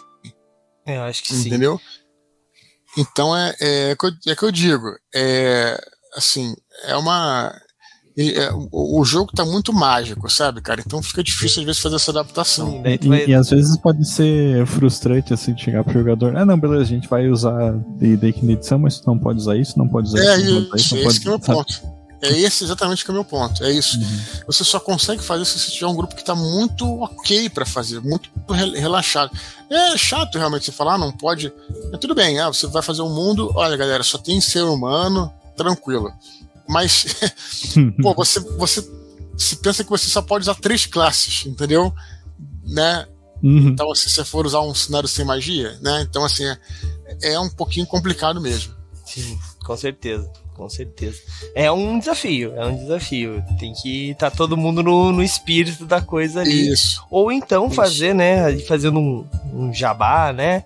Que nem fizeram. Não bem um jabá, né? Mas tem um cenário chamado Brancalônia que o pessoal fez é, é como se fosse uma Itália, assim, o cenário, e daí ele, o cenário inteiro ele se, ele se apresenta de uma forma diferente. Então, por mais que tu consiga usar algumas classes, as classes todas existem, é um cenário mágico, etc. Mas é aquilo, é um cenário. Então, assim, ó, Vamos jogar o cenário Roma. Tá aqui o suplemento. É, a gente vai usar a base do DD, mas as classes são essas, as raças permitidas são essas. Então, o que a gente vai usar é a mecânica, né? E esse aqui é o, o grande trabalho, né? Que o Sport tava até comentando, né? Que, tipo, tem que fazer muito teste, etc. E é exatamente isso, uhum. porque senão vira uma. Né? Porque então joga, sei lá, né? Sei lá. mas é coisa pro futuro. Aí vou, vou, vou, ler mais uma pergunta aqui da galera. Vamos ver, vamos ver o que mais o pessoal tá falando aqui. O Gordilho tá, tá perguntando se tá com frio ou com vergonha, expor. Em relação aqui, ó. É que tu não tá com a câmera. Falou, pô, liga essa câmera, Edu. Eu tenho dois computadores aqui, né? E um deles tá com a câmera estragada, que é o que eu uso aqui pro escritório, cara. O outro tá lá na sala, só que eu não consegui posicionar porque eu tinha que preparar a sala inteira lá. Não deu para fazer no última, a última hora. A minha câmera estragou recentemente, tenho que levar para consertar. Só que o conserto leva pelo menos uma semana e eu não agora não posso perder uma semana sem computador é. nesse, entendeu? Sim. Então, logo que acalmar, eu, eu vou consertar e não aguento mais computador estragado. Mas quando, às vezes eu faço live e eu vou no outro computador lá da sala, só que eu não consegui preparar a sala para isso, que tá uma zona lá, então por isso que eu não, não tô com vergonha, não. É, a galera tá na dúvida, na verdade, se é porque, como eu falei, é porque tá com a câmera estragada ou se é um dublador, né? Um sósia que tá se passando pelo Minha voz tá, tá diferente? Você tá falando que a voz tá diferente aí? Não, não, não. É porque é porque pra, a galera tá zoando ali só. Ó, outra, outra, uhum. outro, outra pergunta aqui, ó. O Mataus, Matauzão. Ele pergunta assim, ó. É, boa noite, galera. Qual o momento do Império Romano parece ser mais desafiante para um RPG? O começo, o auge ou a queda? Excelente pergunta. O que, que tu acha aí, Spor? Cara, desafiante é, me parece assim, no sentido de difícil, né, é, cara? difícil de, de, de colocar é. os jogadores, talvez, eu imagino. Tá, vamos lá. Eu vou dizer que assim, o mais interessante, aí falando que eu não sei se, é, se foi nesse sentido que ele falou. Eu insisto, o mais interessante eu acho que é nesse período que os, que os livros se passam tá? Que é o, é a época da, é realmente a época do declínio do Império Romano, porque, de novo, tem vários elementos medievais interessantes, cara. Você tem é, é muita coisa. Pô, se fala de Império Romano, você fala de guerra, mas, cara, as guerras que estavam acontecendo nesse período são um troço assim, porra, pra história, é uma coisa incrível, porque tem as guerras em si, tem as invasões bárbaras, as invasões, no caso, no leste lá, são invasões dos persas. Você tem as intrigas todas na cidade, porque a cidade ela eu não sei se você sabe, né, mas assim, tinha um senado na, na cidade de Roma, e o imperador mudou a capital para o leste, para outra cidade, porque ele não queria ficar em Roma, porque em Roma ele ficava muito vulnerável a qualquer tentativa de assassinato, ou coisa do tipo, ou a própria guarda pretoriana. Cara, tem tanta coisa, sabe? E aí o imperador cria uma nova guarda, que é a guarda palatina, e daí que vem o nome paladino, né? Hum. Então, assim, você tem os. Essa guarda ela se, ela se opõe opõe à guarda pretoriana. Então eram os paladinos contra os pretorianos. Então também guarda de. Cara, tem, tem muita coisa espetacular para você fazer, sabe? É, nem posso. Tá, nem comecei ainda a falar. Então, eu acho que a parte mais interessante é essa. Só que mais desafiante eu entendo como mais difícil, né? Sim. E é mais difícil, talvez seja o período da, da monarquia romana, que foi o início da fundação da cidade de Roma, né? Uhum. Que talvez é, o, o jogador vocês possam levar para um lado mais, mais mítico, né? Porque quem fundou. Sabe, sabe da história da mitologia romana, né? Uhum. Quem teria fundado. Os irmãos. Dos irmãos Rômulo e Remo, que foram criados por, foram criados por uma loba. E depois é, um dos fundadores da cidade daqui que estabeleceu uma cidade foi o Enéas.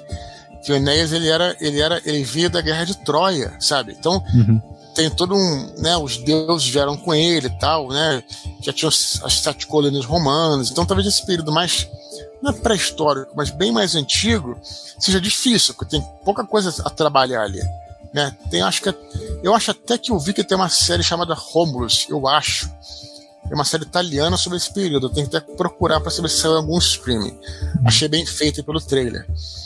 Mas então, desaf- eu chutaria, talvez, desafiante nesse período e interessante nessa, nessa época do, é, do- da decadência, né?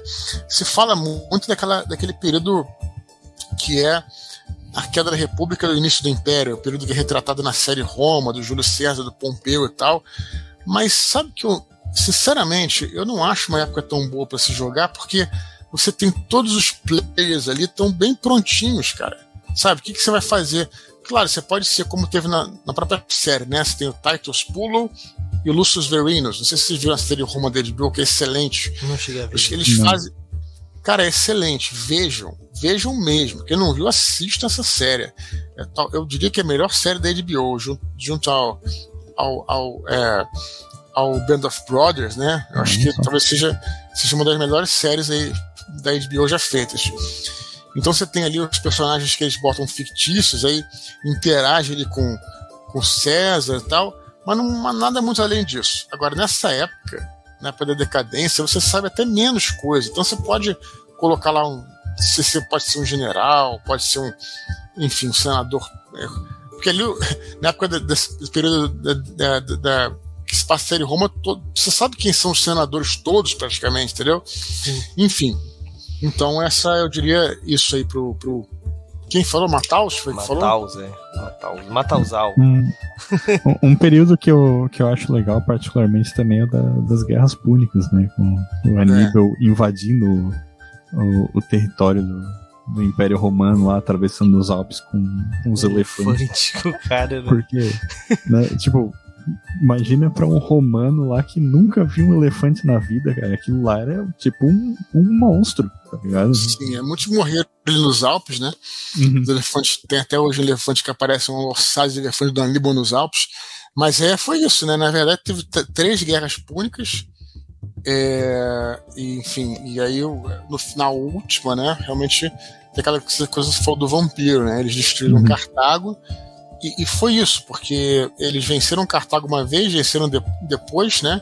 Na verdade, é, Aníbal veio, veio à Península Itálica, ele Uhum. destruiu várias cidades, nunca tomou Roma, ninguém sabe por que, que ele nunca chegou até Roma, não sei, é um mistério histórico até hoje, né? Uhum. Não sei se a, a ideia é fazer os romanos se renderem, sei lá É. e tal. Eu, li que dizem que é porque ah, o Aníbal ele estava liderando uma das frentes, né, que que estava indo bem, só que as, as outras frentes de Cartago elas estavam estavam indo mal, assim, estavam recuando, perdendo espaço para os romanos e ele te- foi obrigado a voltar daí. Não, sim, é, exatamente. Essa a É, é uma das uma das hipóteses, né? Não, isso foi a tática do- da, terceira, da Primeira Guerra Púnica, seja, Uhum. realmente. Mas, é, mas mesmo assim, né, ele estava na Península Itálica, né? Então, assim, estava na Itália. Então, Sim, não sei sim. se. Então, é, continua sendo uma dúvida. Re- Realmente, a, a Primeira Guerra Púnica terminou isso, ele recuando para poder salvar Cartago. E depois teve a Guerra Púnica, que foi a Guerra Naval, né, que foi uma guerra de inteligência. Os romanos capturaram o navio cartaginês e fizeram engenharia reversa no navio e construíram a sua armada a partir disso. Um negócio incrível, né? Sim, Uhum. E, e, e depois o. a- e aí o Cartago resi- resistia, né? E aí que teve essa reunião famosa no Senado em que usou-se usou-se essa, essa, essa, essa frase, né? Cartago precisa ser destruída, porque senão eles vão voltar. Então invadiram Cartago, destruíram, salgaram os campos com sal, é, salgaram os campos com sal, eu acho, né? Mas é, jogaram, jogaram sal nos campos de maneira que não podia, pudesse mais nascer nada, né? Então, é, é enfim, é, é, acabaram cortaram mal pela raiz ali. Então é uma época muito interessante também, que era um período republicano, né? Já não era o período do Império ainda. Sim, sim. Poxa, mas, cara, pô, tem muita coisa, muita coisa, muita coisa que a gente pode é. falar. É impressionante, né? É impressionante. Uhum. É até frustrante, na verdade, a gente falar sobre isso, porque tem tanta coisa e a gente nunca vai cobrir o assunto todo. Exatamente. Se empolga, né? É, só eu acho legal mencionar o comentário do Ideias Arcanas aqui, o nosso amigo Matheus, que o Aníbal levando os elefantes pelos Alpes é claramente uma ideia merda de um grupo de RPG semi-alcoolizado. é verdade. É, mas deu certo no final das contas, né, cara? Pô, os caras. Os caras dominaram quase. Bah, chegaram na Itália, né? Poxa. É. é aquela ideia merda que o cara tem sorte nos dados, né? Cara? Tirou uns 20 ali na travessia, né? Certeza. ai, ai. Mas bom, cara, infelizmente nosso horário tá quase acabando. Vamos pros nossos para essa rodada final aí. É, e infelizmente, ou felizmente, né?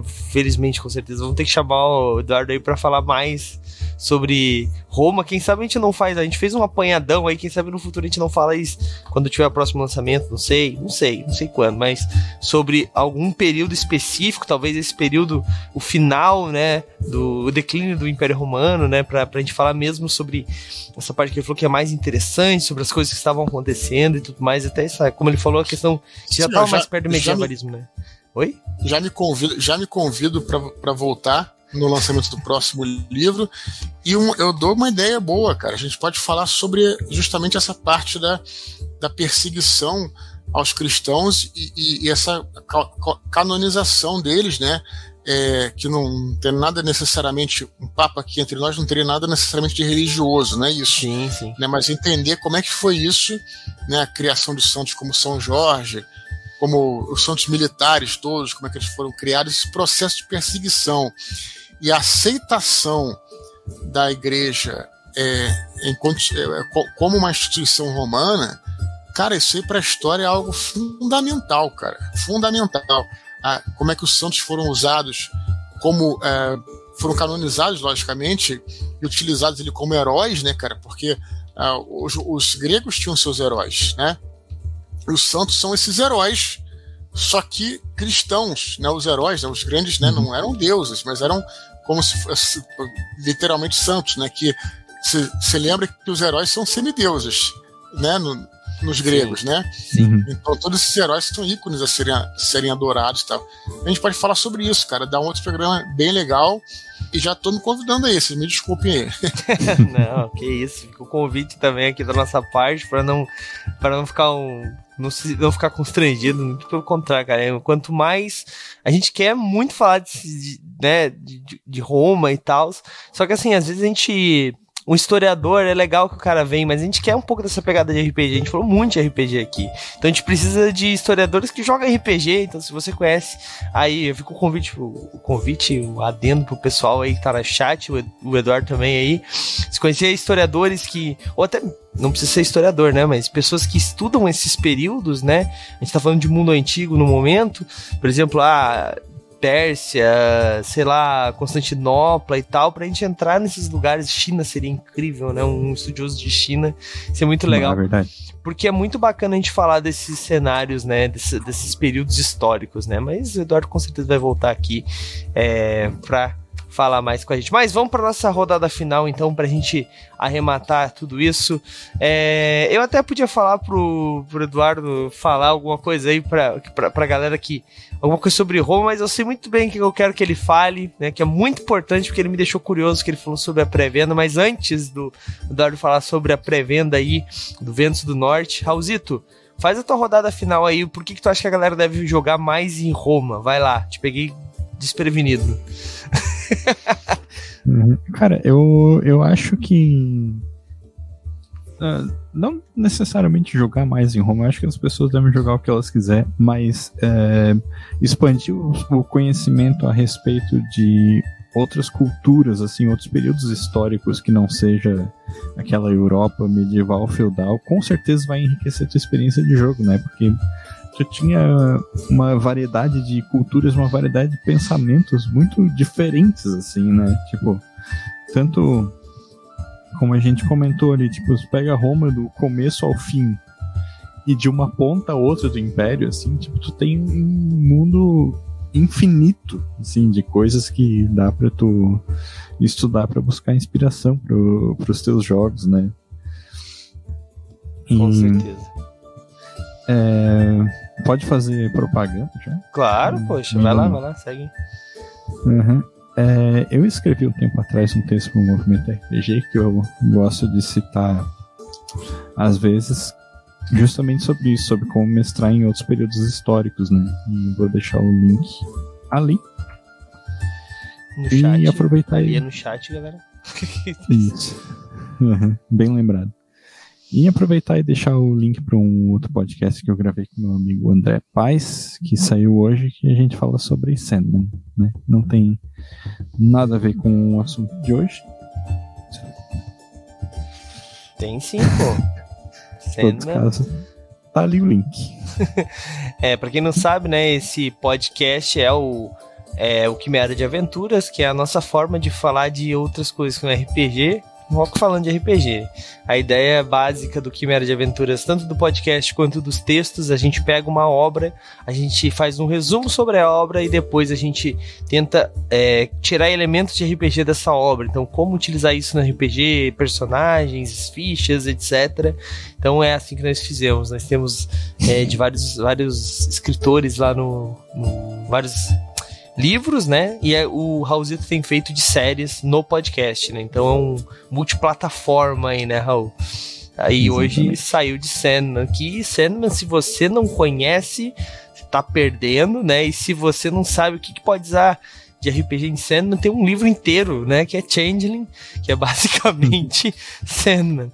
Mas, cara, conheçam, escutem o um podcast que tá muito da hora, realmente.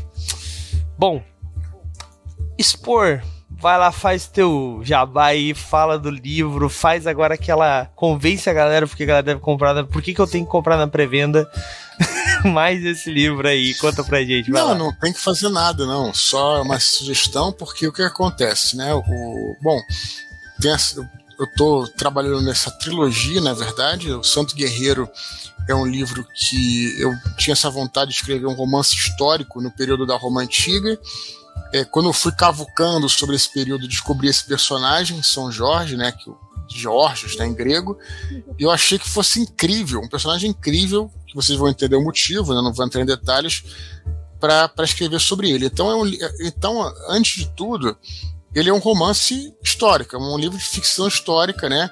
Você tem lá as, religi as religiões, né? Não tem, mas o livro não tem nada de religioso. Acho que isso é desnecessário dizer. Sim. Quem conhece meu trabalho sabe que eu não, né? Eu trabalho com, com fantasia, né? No caso, com, com a ficção histórica.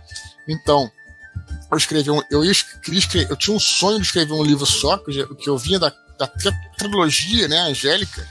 Então, eu tinha um sonho de escrever um livro só. É, e, cara, só que eu comecei a cavucar e pesquisar você vê que o que a gente falou aqui não foi nem 1% do que existe, né, cara? E você começa a cavucar na história e, e que te dá combustível, você vai vendo que é muito maior do, do que do que, do que teria, né, cara? Então, eu vi que o livro fazendo fazendo é, o roteiro, eu descobri que o livro ia ficar muito, muito grande.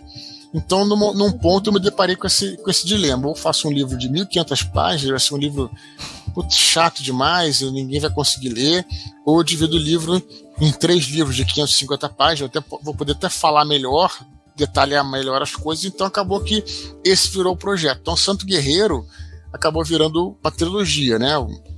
Roma Invicta, já foi lançado de 2020, é, Ventos do Norte, está em pré-venda e, e, posteriormente vai ser lançado o terceiro, né? Então é isso, né? O primeiro livro ele fala sobre é, é, o personagem é, fala sobre os pais do São Jorge, fala sobre a infância e adolescência deles. O segundo vai falar ele a, a juventude dele. O terceiro vai ser o martírio, né? É, em relação à pré-venda, é, somente na pré-venda você tem é, você vai ter os brindes todos gente tem uma série de brindes físicos, inclusive mapas, tá? É, pôsteres, tem os cards das legiões romanas, que nesses cards você tem lá é, o emblema da legião e atrás a descrição dela. Quer dizer, é um negócio muito maneiro para quem gosta de história, para quem gosta de estudar e tudo. E além disso, tem os brindes digitais. Se você comprar na pré-venda agora, você tem as instruções aí direitinho, você passa o e-mail para santoguerreiro.record.com.br com o número do seu pedido, ou uma print dizendo que você comprou, você vai receber um, um, um kit digital. Esse kit tem, tem, cara, tem um monte de coisa, tem wallpaper, tem mapas, tem diagramas, e mais importante, tem quatro capítulos para você já começar a leitura. Então, quer dizer, neste momento, você pode começar a leitura, não vou dizer nesse momento que você tem que mandar para a editora, a editora vai conferir, leva 24 horas para te mandar o, o, material. Então você pode já começar, quem leu o primeiro está ansioso, pode começar a ler, ler, agora, lógico, essa semana. Então é isso, né? E, e espero que vocês gostem do, do, do, do livro. Para quem joga RPG, ele é essencial. Mesmo que você jogue RPG, pô, nada a ver com Roma Antiga. Jogo, porra, Idade Média, jogo.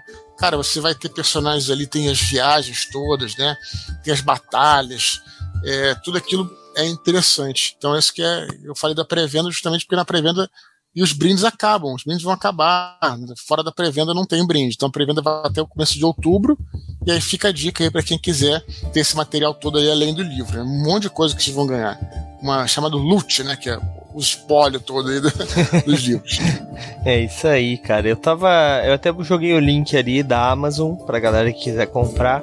É, e, cara, tem. É, lembrando rapidinho, lembrando, lembrando que o primeiro já foi lançado, né? Sim. Então, se você quer começar a ler agora, a Amazon, Amazon, se tiver Prime, ela entrega em dois, um, dois dias. Então, você pode começar a ler amanhã ou depois, fim de semana, você já pode começar a ler o livro eu tenho certeza que vocês vão gostar pra caramba, cara, porque foi uma pesquisa histórica muito bem embasada e tá sendo, né? E a trama, ela. Cara, você começa a ver realmente como é que é viver naquele período. Cara, é, é uma coisa que só o romance histórico pode te entregar. Né? Você pegar um livro de história documental, você vai ter. Porra, vai saber como é que foi a, a conjunção política, social, econômica, mas a ficção histórica te joga uma máquina do tempo para aquela época, para aquele período. E eu tô falando só dos meus livros, não. Tô falando de Bernard Cornwell, para quem gosta, Kent Follett, né? James Clive, esses caras todos, eles te jogam de volta naquele período. Sim. Então, isso que eu, eu sou um grande fã de romance histórico, independente de escrever ou não, né? Sim, sim. É, como tu disse, né? É importantíssimo para quem tá jogando para quem vai jogar RPG, porque ter essas noções, principalmente pro narrador, eu acho, ter essas noções da descrição, né? Porque o cara que tá escrevendo romance histórico, tá, é, ficção histórica, né? Ele tá lendo como era e tal, então vai evitar que você pegue, não vou dizer uma coisa chata, né, porque tem gente que gosta, né, pegar um documentário para estudar como era, ler um livro de história realmente, tal. Ali você vai ter uma história, né, uma, uma ficção acontecendo ao mesmo tempo que você ter é, coisa, elementos reais e assim você engrandece muito, né? Ler ler é importante para o RPGista, ponto, né? Mas ler coisas desse sentido, né? Romances históricos, ficção histórica, etc., é, é, é realmente muito importante. Eu com certeza afirmo que o, que o Spor falou. Eu li o primeiro capítulo já, que ele mandou como cortesia pra gente, cara. Eu, bom, eu já comprei o meu, então eu posso falar, né? Sou suspeito para falar. Mas, galera, de verdade, é, apoiem aí, comprem. Apoiem não, né? Acostumado a falar de financiamento coletivo, mas não é. comprem na pré-venda. Não, não, não, além disso, você, você, o que acontece? Você deve ter falado também, além de a gente estar acostumado a falar de, de crowdfunding, é, é uma pré-venda que vem um monte de, de brindes, né, cara? Sim. Então lembra um pouco a coisa do financiamento, né, cara? Sim, sim, é. exatamente. Exatamente. Cara, é, e as coisas são, é, é, muito maneiro. Só aquele mapa, mano, é, é muito da hora, cara. É muito legal mesmo. É, o mapa, deixa eu falar uma coisa, né? É, quem. É, o que acontece? A gente no primeiro livro tinha um mapa, nesse segundo tem outro é um mapa parecido, só que aqui tem as cores da tetrarquia, né? Porque teve uma divisão política do Império em quatro regiões. Então, assim, ah, mas porra, cara, eu não comprei o primeiro livro, quer dizer, comprei o primeiro livro, mas não na pré-venda, lá em 2020. Beleza. Escuta só. É, os brindes digitais te dão direito a esse mapa em PDF. Então você vai ter tudo, inclusive os brindes do primeiro livro. Uhum. Claro que vão ser em PDF, entendeu? Mas, porra, e, e verdadeiramente, para quem quer jogar, cara, os mapas são muito interessantes, cara, para quem quer jogar nesse período. Tem interesse, interesse em jogar na época romana? Cara, a gente curte mapa, não tem jeito. RPGista é um, essa criatura, entendeu? então já fica aí uma outra, uma outra ideia. É isso aí. É, cara. Bom, mas é isso, galera. Infelizmente aqui nosso, nosso, tempo está acabando. Eu só vou agora fazer rapidamente duas coisinhas. Que a primeira é falar do nosso patronato. Bem rapidinho, galera, prometo. O patronato do Movimento RPG é uma das formas aí mais baratas de você conseguir livros de RPG. É basicamente se você tiver sorte, é claro. Como é que funciona, né? Você se torna um patrono, você ganha uma chave a partir a cada cinco reais de apoio. Então você apoia com cinco reais, você ganha uma chave. Essa chave ela é como é um número e esse número a gente faz um concurso de sorte onde nós escolhemos aleatoriamente um desses números para ganhar um dos nossos prêmios no mês, né? Atualmente são sete prêmios todos os meses, são dois livros físicos, sempre um de RPG. Às vezes o segundo é de RPG, às vezes é de romance, depende do prêmio do mês, né? Tem que ficar de olho nisso.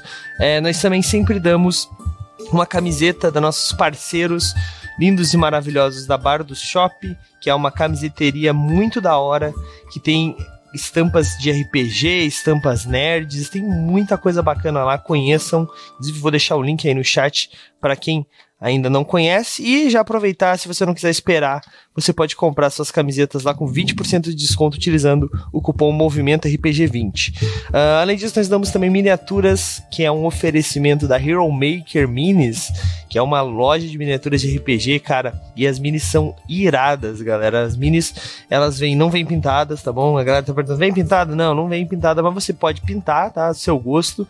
Mas elas vão com uma qualidade muito legal. A gente já teve experiências anteriores com miniaturas que elas vêm sempre quebradas. Eu não, até agora, não tivemos nenhuma miniatura quebrada nas caixinhas da Hero Maker. Então, isso é um diferencial, cara. Vai por mim. Então, conheçam a Hero Maker Minis. Você pode acessar aí o Instagram deles. Atualmente o site deles está offline, mas pelo Instagram você consegue fazer o seu pedido, tá bom? É, e se você falar que veio do movimento RPG, ganha 10% de desconto, galera. Aproveitem. Uh, também temos a nossa parceria com o pessoal do Sebo do RPG, é, que também está ofertando um livro, né? Como eu falei, são dois livros físicos. Um deles é do Sebo do RPG. O Sebo do RPG é, é o, talvez o lugar que você vai encontrar, olha aí, ó, o GURPS. É, não, não tem lá, já procurei, mas não tem o GURPS, o GURPS Roma lá, mas tem outros RPGs muito bacanas lá que você com certeza vai curtir, galera. Inclusive muita coisa de Savage Worlds lá. Um, como eu disse, então, são sete prêmios. Eu tô falando dos livros físicos, a miniatura, a camiseta. Também damos todos os meses um PDF. Nós entramos em contato com a editora de sua escolha. E daí nós falamos com a editora. Se a editora não libera aquele livro, a gente tenta outro. E assim a gente vai fazendo até a gente liberar. Até hoje não tivemos problema. Mas não adianta, não tem D&D quinta edição em PDF, galera. Se você achou, é pirata, tá bom? é, o sexto prêmio é um oferecimento nosso, né? Nós escrevemos todos os meses uma aventura pronta, às vezes de Savage Worlds, às vezes de D&D, é, basicamente esses dois sistemas atualmente. Uh, e nós entregamos para todos os patronos no formato PDF. Entretanto, um patrono recebe ela física, impressa, capa dura, né? Capa, capa encapado, no caso, né? Com dedicatória e o selo do movimento RPG. E o último, mas não menos importante, prêmio, todos os meses em oferecimento ao Quimera de Aventuras, né? Um oferecimento do Quimera de Aventuras. Nós damos um quadrinho. É, este mês, um quadrinho da editora Universo Fantástico, que está com uma parceria com a gente, uma editora de quadrinhos nacionais, galera, muito bacana. E você consegue ver a resenha lá no Movimento RPG e como utilizar esse quadrinho, né, essa história nas suas aventuras, né, de super-herói, nesse quesito, nesse caso aqui. Mas é é isso, são sete prêmios, você ganha um número a cada cinco reais. Quanto mais você apoiar, mais chances você vai ter de ganhar. E lembrando que não é, é não é, esqueci a palavra quando tu compra um número, não é uma Raul me ajuda, pelo amor de de Odin. Rifa? Não é uma rifa, obrigado. Não é uma rifa. Você não perde o número quando você não ganha. O seu número se acumula. Então, eventualmente, você vai ganhar. Beleza? Uh, para conhecer todas as outras vantagens do patronato, essa é somente uma delas. Tem que jogar com a gente, uh, ganhar o seu personagem, ilustração do seu personagem, miniatura do personagem, tem tudo isso e muito mais tá no link aí, patronos, do Movimento RPG, movimentorpg.com.br barra patronos, se você estiver ouvindo isso, beleza? Bom, feito o jabá do patronato, agora vou pro jabá final falar o que, vocês vão encontrar aqui durante essa semana. É, hoje é segunda-feira, como sempre, Taverna da Nota Garela, então sempre que você quiser ver a gente conversando sobre algum assunto na segunda, como hoje aconteceu. Na quarta-feira, aliás, na terça-feira, estou jogando este livro. Cadê? Cadê você? Aqui. Ai, meu Deus, é um peso. O Enigma do Sol Oculto, escrito pela minha amiga Karen Soarelli, é, do Nerdcast de RPG Cthulhu, né, da, da, da, da, coletânea, vamos dizer assim.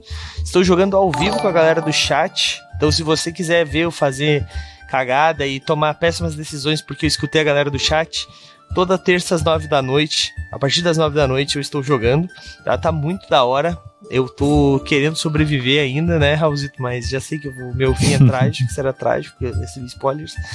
Mas então, a partir das 9 da noite, estou jogando Vem com a gente. Na quarta-feira, estamos jogando na Guilda dos Guardiões, nosso cenário de RPG, que não tem sistema e não tem. É, não tem sistema não tem cenário padrão. Então, é um cenário genérico, né? Onde nossa história acontece e nós sempre estamos mudando cenário e sistema. Estávamos jogando em Sétimo Mar, né? Começamos em D&D, fomos para Brancalônia, fomos para Heavenloft, Eberron, agora tivemos recentemente no Sétimo Mar e agora nós vamos para Space Dragon.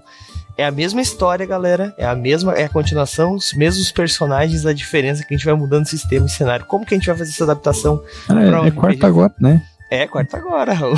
Tem que preparar a aventura, então. É, exatamente. Quarta agora, Raulzito vai dar um jeito de colocar uhum. Space Dragon dentro da Guilda dos Guardiões. Vamos ver como é que vai ser isso aí. Então, se você tá curioso assim como eu, quarta a partir das nove da noite. E na sexta-feira, nós temos a nossa mesa de as mini histórias, né? Que são é, RPGs de 3 a 6 episódios, é, sempre com inter, intercalando com uma one shot, né? Então são seis episódios, depois uma one shot, seis episódios, né? No máximo seis no caso. Uh, estamos jogando Guerra dos Tronos RPG, que é um RPG muito bacana também. É, Trama de Sangue é o nome dessa história e não tivemos na última sexta-feira, infelizmente, porque eu estava viajando, mas agora vai, vai voltar ao normal. Toda sexta teremos. E você pode ter certeza que tá muito da hora. Tem política acontecendo, trama, alguém foi assassinado, a gente precisa descobrir o que tá acontecendo. Enquanto isso, é claro, como um bom RPGista, meu personagem está fazendo qualquer outra coisa aleatória que não é investigar e tá indo brigar com um outro troglodita que nem ele. Então, é isso, galera. Sexta-feira, a partir das nove da noite. E é isso, galera. Agradeço aí você que estava com a gente até agora. Muito obrigado mesmo pelas perguntas, pelos inscritos, pelos novos seguidores também. A gente se vê amanhã a partir das nove da noite, mas fiquem aí, tá bom? Agora eu vou mandar vocês para algum lugar que estiver jogando RPG, né? Porque como vocês sabem, nós vamos gankar algum canal. Vamos ver quem vai ser o Felizardo de hoje. Mas ah, aqui, ó, Liga dos Aventureiros, estão jogando D&D, ó. Sabe que nós estávamos falando de D&D? É isso, então. Vejo vocês amanhã às 9 da noite e falou! E aí, você gostou? Acesse todas as segundas às 20 horas twitch.tv barra mrpgoficial.